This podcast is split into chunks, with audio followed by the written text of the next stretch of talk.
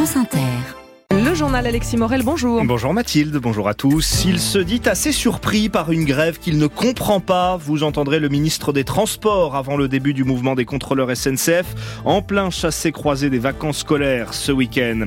Comme les agriculteurs, les chefs d'entreprise dénoncent aussi l'inflation des normes. Ils le disent dans un rapport de plusieurs députés remis aujourd'hui à Bercy avec des pistes potentiellement explosives. Le détail à suivre. Dans ce journal aussi, le mariage gay en passe d'être autorisé en Grèce. Et se déchausser ou pas quand on rentre chez soi, le débat fait rage. France Inter. Le préavis commence officiellement ce soir à 20h. Mais c'est vraiment demain, samedi et dimanche que la grève des contrôleurs SNCF sera la plus visible. Seul un TGV sur deux va circuler en ce week-end de vacances pour les zones A et C. L'entreprise assume d'ailleurs de donner la priorité aux trains les plus remplis, en l'occurrence les liaisons vers les Alpes et les stations de ski, grâce au renfort de ses cadres, car trois quarts des contrôleurs seront grévistes, avec le soutien de la CGT et de Sudrail. Ils réclament des augmentations salariales, mais aussi la garantie d'être au moins deux par train, un mouvement que ne comprend pas Patrice Vergrit, tout nouveau ministre des Transports. Je suis assez surpris euh, par cette grève, pour tout vous dire, parce que il a été quand même proposé euh, par la direction des primes, des augmentations de salaire euh, qui feraient quand même envie à bon nombre de nos concitoyens aujourd'hui. Donc c'est vrai que c'est un peu surprenant et j'espère que tous, direction et syndicats, reviendront rapidement à la table des négociations. Moi aujourd'hui, et c'est ce que j'ai dit à la direction de la SNCF. Je pense surtout aux victimes de la mobilisation, des enfants de couples euh, séparés qui ne pourront pas rejoindre d'autres parents, des étudiants qui ne pourront pas rentrer chez eux, des familles qui vont pas se retrouver. Mais j'ai demandé à la SNCF de vraiment être exemplaire en la matière, les indemniser correctement, substantiellement, et puis les aider. Donc j'ai insisté sur l'accompagnement des victimes de la mobilisation. Le ministre des Transports avec Édouard Marier, la SNCF promet le remboursement total des trajets annulés, mais aussi 50% de réduction sur le prochain voyage pour tous les clients affectés par cette grève jusqu'à lundi 8 heures. Il y a droit de grève, mais aussi devoir de travailler, réagit le Premier ministre Gabriel Attal. Le droit du travail, les règles de la vie en entreprise, il en est aussi question aujourd'hui avec ce rapport que doit remettre le député Renaissance Louis Marguerite au ministre de l'économie. 14 mesures pour simplifier la vie des PME et de leurs patrons, réduire les normes, comme dans l'agriculture. Maxime Debs, c'est une étape décisive dans la préparation d'un projet de loi avant l'été. Que ce soit dit, une bonne fois pour toutes, les chefs d'entreprise en ont assez qu'on leur demande dix fois le même document, il faut les en dispenser. Le rapport est un plaidoyer à plus de simplification donc, des pistes mises à disposition du gouvernement de nature à faire grincer quelques dents syndicales. Outre la proposition de déroger aux accords de branche pour les entreprises de moins de 50 salariés pour négocier en direct par exemple la question des salaires mais de manière encadrée, les députés co-signataires de ce document de 30 pages suggère de permettre d'avoir davantage recours au temps partiel. Il ne peut dépasser 24 heures hebdomadaires aujourd'hui le rapport qui soumet l'idée de redéfinir aussi les fameux seuils de salariés à partir desquels de nouvelles obligations sont déclenchées pour les entreprises. Il faut plus de souplesse, jugent en tout cas les auteurs, qui formulent une autre proposition qui ne manquera pas de faire bondir sans doute, celle de réduire le délai dont dispose un salarié pour contester son licenciement, idée déjà évoquée par Bruno Le Maire en fin d'année dernière. Le débat sur un congé menstruel de retour cette fois au Sénat où une proposition de loi socialiste doit être, doit être débattue aujourd'hui. Le texte prévoit un arrêt maladie spécifique en cas de règles douloureuses, maximum deux jours par mois, sans délai de carence. Mais ce congé a bien du mal à convaincre au Parlement. Les sénateurs l'ont rejeté en commission et à l'Assemblée, il n'a jamais pu être mis à l'ordre du jour. Un député français soupçonné d'avoir servi les intérêts du Qatar au sein de l'Assemblée nationale. Oui, nouvelle révélation ce matin de la cellule investigative de Radio France avec le collectif Forbidden Stories et le journal Le Monde dans cette vaste affaire de trafic d'influence au profit de puissances étrangères. Le député écologiste du Rhône, Hubert Julien Laferrière, a noué des contacts avec un politologue proche des frères musulmans et il aurait reçu une rémunération de sa part pendant près d'un an. Explication Frédéric Mettezo. Pour bien comprendre cette affaire, il faut remonter au licenciement de Rachid Embarki il y a un an, l'ex-présentateur de BFM TV, qui avait diffusé à l'insu de sa hiérarchie des séquences servant des intérêts étrangers. À l'époque, il désigne un commanditaire, le lobbyiste Jean-Pierre Dution, qui reconnaît aujourd'hui l'avoir payé pour cela. Une enquête est ouverte et les policiers découvrent que Jean-Pierre Dution était en affaire avec le politologue Nabil Enasri, un proche du Qatar et de l'idéologie des frères musulmans. En 2021 et 2022, Enasri et Dution sollicitent le député Hubert Julien Laferrière pour qu'il prenne publiquement position dans l'intérêt du Qatar. Selon nos informations, Nabil Enasri aurait rémunéré Hubert Julien Laferrière 5000 euros mensuels pendant près d'un an de l'argent qui provenait du Qatar.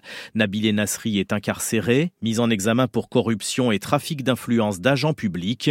Hubert Julien Laferrière et son avocate n'ont pas souhaité s'exprimer.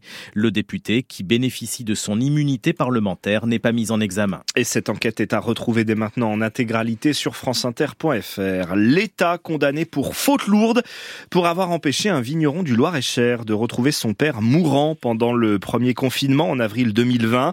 Les gendarmes lui avaient avait barré le passage vers l'île de Ré où résidait son père. Malgré une attestation de déplacement pour motif impérieux, les pouvoirs publics devront lui verser 12 000 euros. Vous entendrez le témoignage de cet homme dans le journal de 7 heures. Aux États-Unis, le centre-ville de Kansas City était bondé hier soir pour fêter la victoire de l'équipe de la ville en finale du Super Bowl. Mais en fin de parade, des tirs ont éclaté. Ils ont fait au moins un mort et une vingtaine de blessés.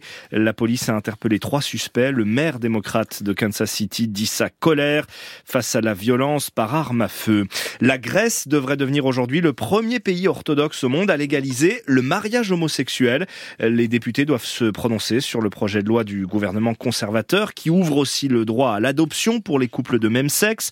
Peu de suspense, peu de hein. même une partie de, de l'opposition doit soutenir le texte. Et ce sera un tournant, Valérie Crova, pour ce pays où l'Église exerce toujours une grande influence. C'était une promesse électorale du Premier ministre Mitsotakis et de son parti Nouvelle Démocratie, permettre aux couples du même sexe de s'unir civilement de manière à ce que les enfants qu'ils pourront adopter bénéficient des mêmes droits que ceux des couples hétérosexuels. Si les récents sondages montrent que les Grecs restent partagés sur la question du mariage pour tous, les jeunes, eux, y sont favorables à 80%. Les mentalités évoluent dans un pays à la traîne en matière des droits LGBT+. Église orthodoxe considère toujours l'homosexualité comme un péché. Elle a même envoyé des lettres aux 300 députés grecs pour exprimer son opposition au mariage pour tous. La légalisation du mariage homosexuel ne pourra se faire qu'avec les voix des parlementaires de gauche dont le soutien est quasiment acquis. Au-delà du principe de l'égalité des droits, le projet de réforme vise aussi à aligner la Grèce sur les autres pays de l'Union européenne. 15 des 27 ont déjà entériné le mariage homosexuel. Valérie Crova. Y a-t-il eu triche sur le dernier Vendée Globe il y a trois ans? La Fédération française de voile ouvre une enquête. Selon nos informations, la skippeuse Clarisse Kremer est soupçonnée d'avoir été aidée euh, dans sa trajectoire depuis la Terre par un autre marin, en l'occurrence son mari, Tanguy le Turquet. Or, le Vendée Globe est une course en solitaire sans assistance. Il faut normalement se débrouiller tout seul sur son bateau. Rien de flamboyant, même inquiétant parfois, mais le PSG assure l'essentiel en huitième de finale allée de la Ligue des champions de foot. 2-0 hier soir au Parc des Princes face à la Real Sociedad. Encore une fois, les Parisiens peuvent remercier Kylian Mbappé. Il faudra confirmer au match retour dans trois semaines en Espagne. Une fois rentrés au vestiaire, les footballeurs raccrochent leurs crampons. Et vous, Mathilde, quand vous vous rentrez chez vous, vous vous déchaussez? Ah oui. Ah, il y a clairement deux camps hein, entre ceux qui gardent leurs souliers à l'intérieur et ceux qui demandent même à leurs invités de les enlever. Non, je vais pas jusque là. Ah, c'est assez clivant en tout cas, comme l'a constaté Martin Dufaux dans un square parisien. Nicolas, jardinier municipal, vit seul et quand il rentre chez lui après sa journée les pieds dans la terre, Je garde mes chaussures et je les enlève au bout d'un moment. euh, ouais, confort, euh, des fois la flemme, euh, voilà. retirer ses souliers chez les autres l'embête aussi, mais chez Faïz, rencontré quelques mètres plus loin, bottine aux pieds, Nicolas ferait bien de penser à demander. Bah oui, quand même, c'est pas très propre quoi. J'aimerais bien le demander, mais euh, en France, on se sent gêné de demander euh, à ses amis d'enlever ses chaussures. euh. Enlever ses baskets en rentrant fait même partie d'un rituel obligatoire pour vieux, un Gabonais de 49 ans. J'enlève les chaussures d'abord. Les chaussettes. Je vais à la douche avec mes petites sandales. On se lave, on prend une douche. C'est évident. En tout cas, pour moi, c'est évident. Et pour vous Bah moi chez moi on garde les chaussures. Même à la maison Ouais. Et c'est vrai, nos semelles à chaussures sont des nids à saleté. Selon une étude américaine, 95% transportent des bactéries fécales, un tiers la bactérie E. coli. Alors Pierre Parnex, le président de la Société française d'hygiène hospitalière, a choisi son camp. Quand vous rentrez chez vous, il faut enlever ses chaussures déjà pour une question de propreté, pour pas salir les sols. Une fois qu'on les a enlevées, ben on va se laver ou se désinfecter les mains avec une solution hydroalcoolique. Comme ça, les germes qu'on a ramassés de ces chaussures, on ne les portera pas à sa bouche et on n'aura pas d'infection. Ensuite, pour vos visiteurs, c'est à vous de trancher. Et puis tout l'enjeu, c'est d'avoir des chaussons au niveau, quoi des, chaussons assez sexy, sans chaussures. Vous dites chaussons, pour vous? Ah, chaussons. C'est comme pain au chocolat et chocolatine. Je crois qu'il y, a, deux écoles. Voilà, on va lancer le débat, Alexis.